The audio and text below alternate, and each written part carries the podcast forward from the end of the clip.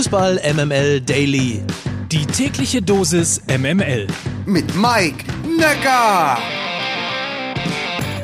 Und schon wieder eine neue Woche. Guten Morgen. Es ist der 7. Februar. Das hier ist ein Montag und das hier ist Fußball MML Daily, der täglich subjektiv ausgesuchte News Service aus dem Hause Fußball MML. Es ist Montag und damit gebe ich wie immer das Kommando 100% Lena. Guten Morgen, Mike, und Happy Monday. Präsentiert von Lena Kassel. Und nach dem Kommando kommt das Guten Morgen. Guten Morgen, Lena. Guten Morgen, Mike Nöcker. Wie, hast du alles gesehen? Bist du bereit? Bist du, bist du auf der Höhe? Bist du auf Ballhöhe? Ich bin, ich bin auf Ballhöhe, aber ich sage auch ganz ehrlich, meine Bühne ist ein bisschen durch. Ich habe sehr viel an diesem Wochenende gesehen, weil dieses Wochenende sehr viel hergegeben hat. Ich bin gespannt, ob ich das auch alles heute in Worte fassen kann. Dann schauen wir mal. Wir legen natürlich gleich mal als allererstes mit einer sehr wichtigen Frage los. Kannst du mir den Unterschied zwischen Bayern München und Borussia Dortmund erklären? Kann ich? Ich, also in meiner Auffassung würde ich sagen, der Unterschied zwischen Bayern München und Borussia Dortmund ist die Gier auf den Ball. Vor allem die Gier, wenn man den Ball eben nicht hat. Wenn wir uns jetzt mal das Pressing der Bayern äh, gegen Leipzig angeschaut haben, wo sie wirklich, man hatte das Gefühl, die haben richtig Spaß daran, die Leipziger vorne zuzustellen. Ähm, Müller immer wieder mit dem Pressing-Kommando. Sie haben sich dieses Pressing-Opfer Konrad Leimer ausgesucht und hatten richtig Spaß daran, im Kollektiv die Gegner richtig zu nerven und diesen Ball zu gewinnen. Also irgendwie hatte ich das Gefühl, teilweise hatten sie mehr Bock, den Ball zu erobern, als den Ball auch dann in den eigenen Reihen zu halten. Das ist der wirkliche Unterschied zwischen Borussia Dortmund und Bayern München. Borussia Dortmund scheut manchen Zweikampf, geht den auch gar nicht erst ein. Es geht nicht immer nur um Zweikampfverhalten, ob sie den Zweikampf dann auch gewinnen, sondern eben auch Zweikämpfe zu führen und diese auch führen zu wollen, ohne Angst zu haben oder passiv zu werden. Und diese Gier, einen Zweikampf zu gewinnen und die Gier, den Ball haben zu wollen, das ist der entscheidende Unterschied zwischen Bayern München und Borussia Dortmund. Warum poppen jetzt in meinem Kopf gerade die Namen Schmelzer und Pisscheck auf? ja, ja, vermutlich genau richtig, dass sie da aufpoppen. Das war die Gier damals. Naja, kleiner äh, Themenwechsel. Wir dürfen natürlich nicht äh, den Fehler wie immer machen, denn äh, nicht nur Borussia Dortmund hat ein Spiel verloren, sehr deutlich mit 2 zu 5, sondern Bayer Leverkusen hat natürlich auch eines gewonnen. Warum? Beziehungsweise, was haben sie besonders gut gemacht?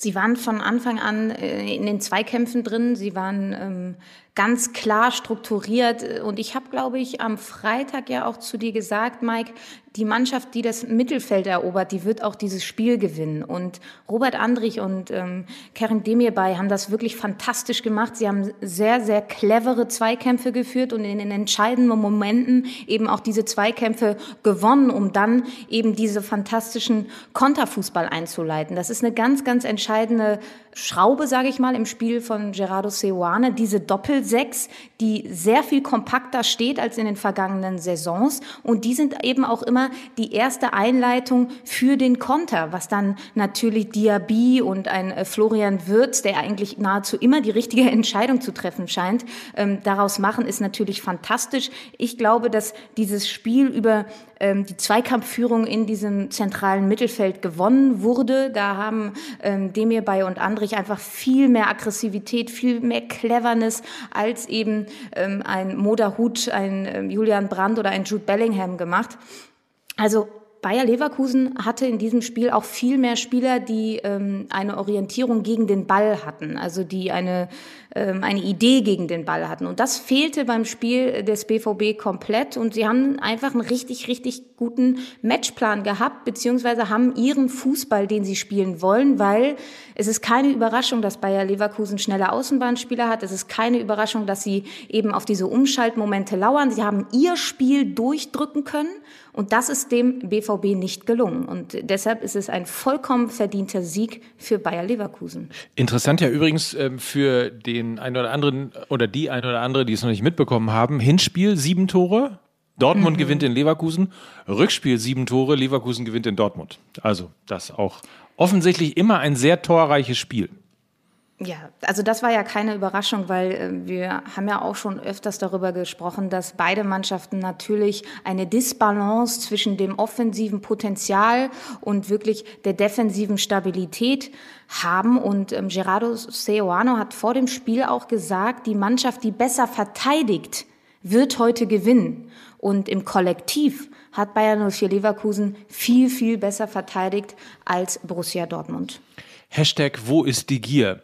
So, ähm, Wort zum Topspiel. Das müssen wir natürlich auch noch. Und zwar das am Samstag. Es äh, war ja, es gab viele Topspiele an diesem Wochenende. So viel kann man schon mal sagen. Aber am Samstag natürlich ähm, finde ich in meiner Beobachtung ein Spiel zweier echter Spitzenmannschaften. Ja, hat richtig Spaß gemacht. Also ich hatte das Pressing ja schon angesprochen der Bayern. Ähm, wenn sich aber die Leipziger aus dieser ersten Pressinglinie der Bayern befreien konnten, was sie das ein oder andere Mal getan haben, dann war das wirklich richtig, richtig toller, ballsicherer Fußball, den sie dort gespielt haben. Mit einem Dani Olmo, mit einem Christopher Nkunku, die sich immer in diesen Halbräumen aufgehalten haben. Das hat richtig, richtig Spaß gemacht und war ein Niveau, was sehr, sehr hoch anzusiedeln ist. Und ich glaube, jetzt mal unabhängig von der Niederlage, wir können sagen, dass die Leipziger endlich in dieser Bundesliga-Saison angekommen sind. Ähm, sie haben einen sehr stabilen Eindruck gemacht. Das einzige Manko, glaube ich, auf beiden Seiten war eben die Spieleröffnung. Die war sehr fehlerbehaftet, sowohl bei den Bayern als auch bei den Leipzigern. Ähm, ich habe das vorhin ja schon angesprochen. Ähm, Leimer war immer wieder das Pressingopfer. Die Spieleröffnung über Orban hat nicht so gut funktioniert, aber auch auf, den, auf Seiten der Bayern, wenn man meckern möchte, und da, da gibt es wirklich wenig zu meckern, dann eben die Spieleröffnung. Sie haben eben nicht mehr so ballsichere Spieler in der letzten Kette wie ein Alaba, ein Boateng oder ein Thiago, der das oft damals gemacht hat, oder ein Alonso. Die, die haben sie nicht mehr.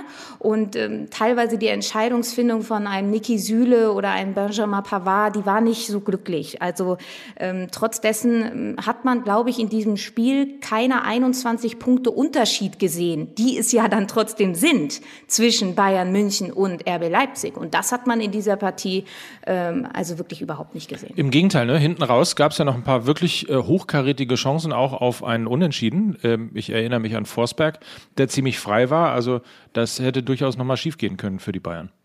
Ja, und aber irgendwie auch ein tolles Spiel, wo der Ball unfassbar viel auf dem Rasen liegt. Ja. Kaum Befreiungsschläge, kaum lange Bälle, sondern viel, viel spielerische Lösungen. Dass da nicht alles klappt, ist natürlich auch klar. Aber ich glaube, was wir da gesehen haben, war an Offensivfußball schon sehr, sehr attraktiv. Absolut. So, und dann natürlich müssen wir kurz mal drüber reden, denn nach einer nahezu unendlichen Niederlagenserie, ich glaube, es war ein, ein Vierteljahr insgesamt, hat der VfL Wolfsburg gestern mal wieder unter Florian Kofeld ein Spiel gewonnen. 4 zu 1 gegen Schlusslicht führt. Macht Max Kruse tatsächlich den, den Unterschied? Ist er der Kofeld-Retter? Ja, das ist mir ein bisschen zu plakativ, das jetzt nach einem Spiel zu sagen. Das wundert mich fest, feststeht, dass ähm, Max Kruse natürlich so ein Gewinnertyp, Ballmagnet ist. Es ist unfassbar toll, so einen Spieler in seinen Reihen zu haben, wo du weißt, du kannst ihn zu jeder Zeit anspielen und er wird immer eine Lösung haben. Das strahlt natürlich enorme Sicherheit aus und diese Sicherheit kriegen natürlich dann auch die Mitspieler mit und das ist für eine verunsicherte Mannschaft wie den VfL Wolfsburg natürlich Gold wert, so einen Spieler in seinen Reihen zu haben. Wenn wir jetzt aber mal auf das Spiel an sich schauen, dann hat der ähm, VfL Wolfsburg sehr gut begonnen. Mir hat Jonas Wind, der auch direkt reinkam, neben Max Kruse als Neuzugang sehr gut gefallen. Er war immer wieder so ein Wandspieler mit einer enormen Körperlichkeit. Dann war Kruse eben dieser Ballverteiler und Renato Steffen als Tempoläufer immer wieder in die Tiefe gegangen. Da ist offensiv ähm, ein viel breiteres Angebot als noch in den vergangenen Spielen. Das haben sie eben durch ihre Neuzugänge hinbekommen. Nichtsdestotrotz hat Kräuter Fürth das echt gut gemacht. Also auch wenn das das Ergebnis nicht widerspiegelt. Fakt ist, dass zwei der Tore der Wolfsburger abgefälschte Schüsse waren, und ähm, ein drittes Tor eben auch ein ganz klarer Torwartfehler von Sascha Burchardt war.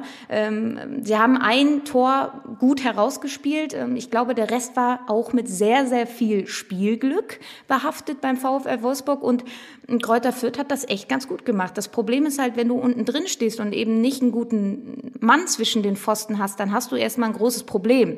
Ähm, und das ist halt ein Riesenproblem bei den Fürtern. Sie haben ja Andreas Linde von Molde verpflichtet und ähm, haben ihn bis jetzt noch nicht reingeworfen, sondern auf Burchardt gesetzt, zwischendurch mal Marius Funk reingebracht. Also da herrscht immer so eine, ähm, ja, ein reger Austausch der Schlussmänner, ich glaube, das ist nicht so zuträglich für die Fürther, die, wie auch jetzt schon die letzten Spiele, echt ein gutes Spiel gemacht haben. Ähm, ich bin gespannt, was äh, die Wolfsburger dann in den nächsten Spielen damit anstellen. Ähm, Frankfurt, Hoffenheim, Gladbach heißen die nächsten drei Gegner. Da müssen sie diesen Sieg jetzt äh, gegen äh, Fürth vergolden. Ähm, denn unterm Strich war der rein von der Torausbeute, wie die Tore dann gefallen sind, auch sehr, sehr glücklich. Das gehört eben auch zur Wahrheit dazu. Ansonsten gab es ja zwei, drei Überraschungen. Ähm, Augsburg gewinnt gegen Union. Dich hat der MML-Fluch erwischt, weil du ja auf keinen Fall dir vorstellen konntest, dass Köln gegen Freiburg gewinnt. Ähm, Gladbach nur unentschieden. Gibt es sonst noch irgendwas, was dir besonders aufgefallen ist an diesem Wochenende? Einfach nochmal der Appell daran, dass man den Ergebnissen nicht trauen sollte. Wenn ich mir jetzt das Spiel Mainz gegen Hoffenheim nochmal anschaue, 2 zu 0 äh, für den FSV Mainz. Und wenn man sich das Spiel dann aber tatsächlich angeschaut hat, äh, war Hoffenheim die ähm, spielbestimmende, viel, viel, viel bessere Mannschaft, die zweimal Pfostentreffer hatte und einfach enormes Pech hatte und eigentlich ein verdienter Sieger hätte sein sollen. Das Gleiche gilt jetzt auch, wenn man sich, wie eben angesprochen, dieses Spiel zwischen Wolfsburg und Fürth anschaut, was ja rein ergebnistechnisch eine ganz, ganz klare Sache gewesen sein muss. Ja, liebe Freunde, schaut euch die Spiele an. Das Ergebnis sagt nicht immer tatsächlich etwas über den Spielverlauf aus und das ist mir eben an diesem Wochenende auch nochmal aufgefallen. Und dann äh, letzte Frage noch mal ganz kurz, weil es ja auch gestern Abend dann Breaking News wurde. Und wenn wir schon mit dem Unterschied zwischen Bayern München und Borussia Dortmund angefangen haben, dann sollten wir auch damit enden, denn auf der einen Seite war ja Haaland äh, verletzt und man hatte sofort schon das Gefühl, oha, das könnte dann vielleicht gegen Leverkusen dann doch eng werden ohne Haaland.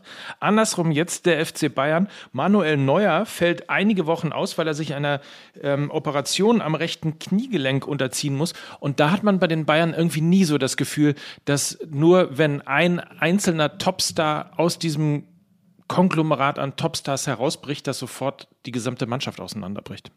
Nein, weil ihre Achse eben nicht nur aus einem ähm, ähm, Spieler oder zwei besteht, wie jetzt zum Beispiel es bei Dortmund der Fall gewesen ist, wo dann eben ein Mats Hummels, also der Abwehrchef und ein ähm, Top-Torjäger, eben Erling Haaland fehlen. Und dann äh, merkst du schon, dass das ähm, Konstrukt ein bisschen wackelt. Das ist bei Bayern München eben nicht der Fall. Sie haben mehrere, also die haben die Verantwortung auf mehreren Schultern verteilt. Und auch ein Sven Ulreich hat in der Vergangenheit ja öfters schon Manuel Neuer ersetzt und immer solide Leistungen gezeigt. Sie haben haben äh, einen top ähm, zweiten Torhüter, brauchen sich da eben keine Gedanken machen und das wird die Bayern nicht aus der Bahn werfen. Und wir können jetzt eigentlich, äh, wir haben heute den 7. Februar und ähm, das wird äh, die zehnte deutsche Meisterschaft in Folge sein. Da bin ich mir sehr, sehr sicher.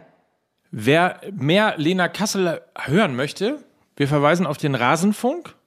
Da bist, genau. Da bist du auch zu Gast. Richtig. Und darfst noch ein bisschen in die Tiefe gehen. Alles das, was du hier kurz und kompakt in zwölf Minuten quasi in den Podcast reingebracht hast, jetzt ein bisschen länger. Viel Spaß dabei, wer Lust hat. Wer mich und den Rest von Fußball MML äh, ein bisschen länger sich zu Gemüte führen möchte. Ich mache mich jetzt auf und nehme die Folge, die neue Folge Fußball MML auf mit äh, zum letzten Mal Mickey Beisenherz in wo ist er denn eigentlich? Kapstadt, ne? In Südafrika. Ja, Südafrika. Genau, mhm. bevor er ins Flugzeug steigt ist er für euch nochmal da. Also in diesem Sinne, habt einen feinen Tag. Dank dir, Lena. Spätestens Montag hören wir uns wieder. Genau so. Und ansonsten, wie immer, verbleiben wir mit besten Grüßen. Mike Nöcker. Und Lena Kassel für Fußball MML. Yes. Dieser Podcast wird